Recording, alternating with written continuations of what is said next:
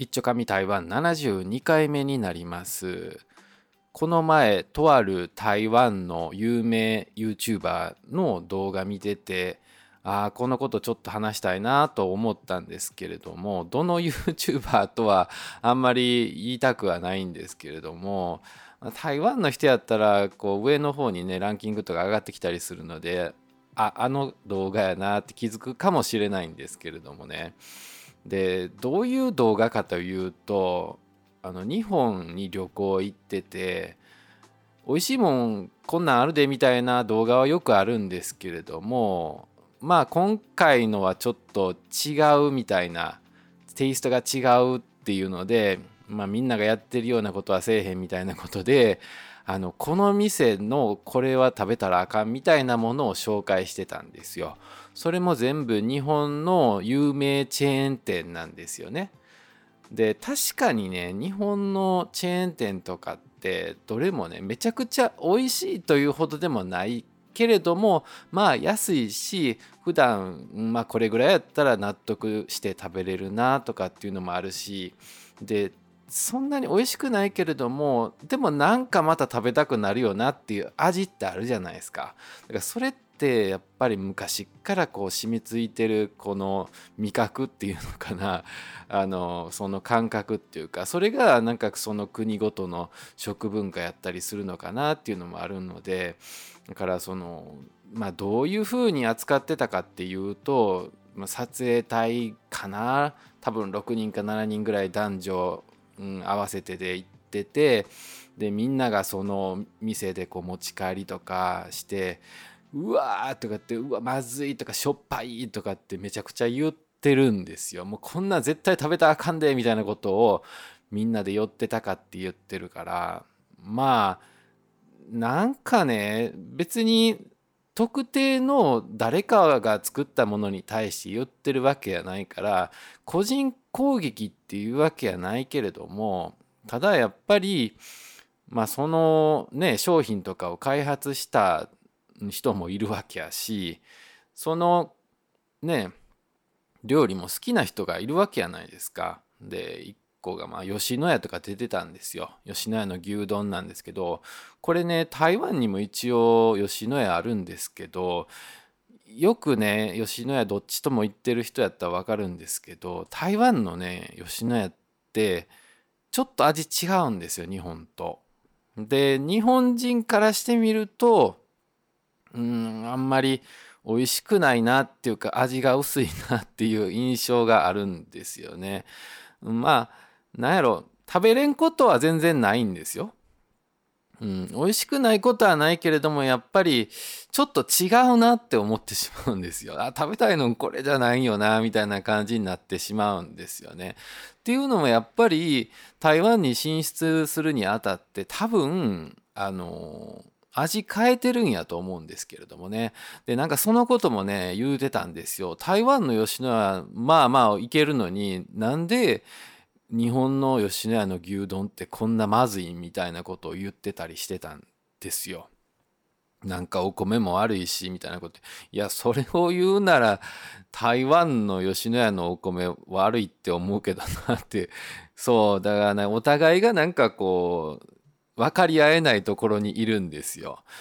それはおそらく台湾の人の好みに合わせた吉野家になってるし日本も日本人の好みに合わせた吉野家になってるからだからそりゃね自分の国のものの方が味っていうかこう好みに合うに決まってるんですけれどもそこをねいやその日本人の食べてるものは本当にしょっぱくて味が濃すぎて本当お米が何て言うの？いやごなんてちょっと硬いみたいなことを言ってたんですよね。コシがあるこれね共通して言われることなんですけどあの日本のお米ってねもちもちしてるんですよ。で日本人はそれが好きやったりするんですけれども他の国の人とかねそれは台湾だけに限らないと思うんですけれどもの人たちはねそのイメージ的にねご飯ってそんなにもちもちしてるもんやないと思って食べるからうわーなんかまずいとかっていうふうなことを考えたりするんですよ。まあ確かにねそのチェーン店とかで出すようなお米ってそんなにこういいお米とか使ってるわけはないから日本人が美味しいお米っていうイメージのものではないかもしれないけれどもでももう全然ねそのまあ牛丼っていう形で食べるんやったら全然問題ないぐらいとかっていうのもあるしであの吉野家とか特にあのつゆだくとかってしはる人もいるぐらいやから結構そのタレをかけてこうシャバシャバにする状態とかっていうのが日本人好きやったりするじゃないですか。まあ猫まんまっていうほどでもないけれどもそんな感じのとか好きやったりするからあの冷や汁とかね冷や汁っていうんやったっけ？あのなんか九州とかの方にあるねあのみ味噌かな？ごまだれかな？分からんけどなんかかかったやつみたいなね。あったりするけどまあそういう文化が台湾になかったりするからあれもなんかちょっと気持ち悪いみたいなことを言ってたけれどもね。だからもうその食文化っていうのはね国によってっていうかもう個人によって違って当然やないですか。で自分が好きって思ってまあほぼ毎日のようにね食べてるようなもんをうわまずいなんでこんなもん食えんねんみたいなことを言われるとねもうそりゃ腹立つに決まってるじゃないですか。だから自分も別に腹立つっていうほどでもそんなにねそのチェーン店とかにも愛情はないけれどもでもやっぱりその開発してもう苦労してね日本のまあ今の物価高とかでもそのその値段をそんなに上げんと頑張って美味しいもん開発してるしでチェーン店って本当日本って言ってもそのめちゃくちゃたくさんねお店があるわけやからその状態によってはね悪い時もあるしでもその悪くならんようにちゃんと何て言うんですかねマニュアルとか作ってうんなんかそういうシステム物流のシステムとか全部こう考えてとか、うん、やってるにもかかわらずそこをね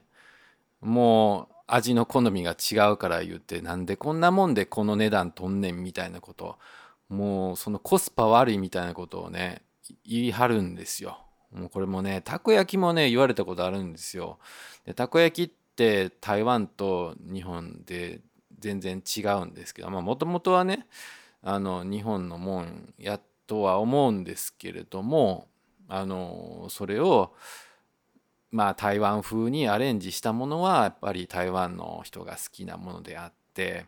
でどう言われるかっていうと大阪のねたこ焼きってねよく中身がちょっととろっとした感じになってるんですけれどもあれがね火通ってないみたいなことを言われることがあって まあ確かにねあの台湾の人ってちょっと半生みたいなのとかね何でもこう魚とか肉とかそういった料理とかでもね、まあ、好きじゃないんですよ。そやから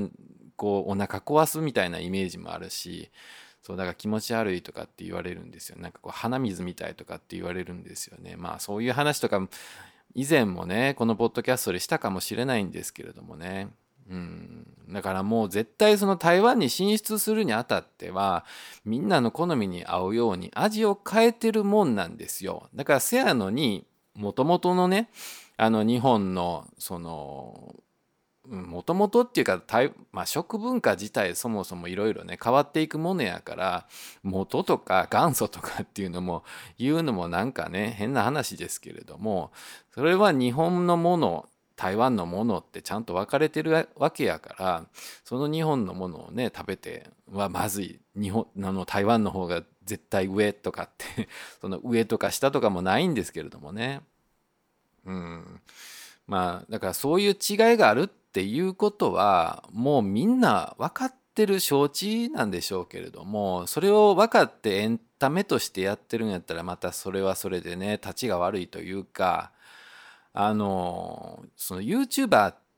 とかってまあそりゃねそんなに影響力ない人やったらあの数字取るために ちょっと無茶やってるとかっていう程度で終わるかもしれないんですけれどもめちゃくちゃ台湾で影響力がある人なんですよ。もうその動画とか出てね1日2日しか経ってないのに何十万再生とかされてるわけなんですよ。で台湾で何十万再生されてるっていうことはほぼねもうこれみんなが見るっていうことになるわけなんですよ。っていうのも台湾で結構 SNS とかでね広がるのとかって早いし人口的に言うとと、まあ、2000万2500万とかやからもうね本当もう老若男女ブワーッと広がるからだからもうみんなイメージ的に日本に行った時もうこれだけは食べんとこあの YouTuber だけ言うてたからってなるんですよ。でもその YouTuber 自体ねそんなにね あの全てのもう世界的にこうグルメの味を知り尽くしててその味覚もすごい優れてるってわけはないんですよ。でもこれも前のそのポッドキャストの回で話した通りね影響力がある人ってね何でも正しく聞こえてしまうわけなんですよ。どこどこ大学のなんとかの教授が言ってたとかっていうだけでももうそんそれだけでもねみんな信じてしまったりとかねするわけですよ。せやからあのねもうそういう影響力のある人ってね悪いこと言うともう全部悪口になるわけなんですよ。あの言うたら風評被害ですよ。あのよくね TikTok とかであのスシロー行ってなんかこうま舐めてでそれがね広がってスシローの風評被害があったみたいなことあるけれどもあれに近いもんやと僕は思うんですけれどもね。だから本当に影響力がない人でもまあやっちゃいけないけれどもそうあのね影響力ある人があそこの国のあのご飯は美味しないで食べ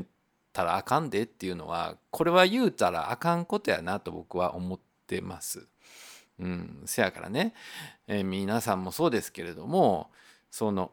これは美味しいってとかっていうのは自分は嫌いとかって話は言うのはええんですけれども食べんときとかこれは悪いでとかっていうような悪口はあのできる限りね SNS とかでそれはもう影響力あるなしに限らずですよ。うんまあ、どこでねバズったりするかわからんからね、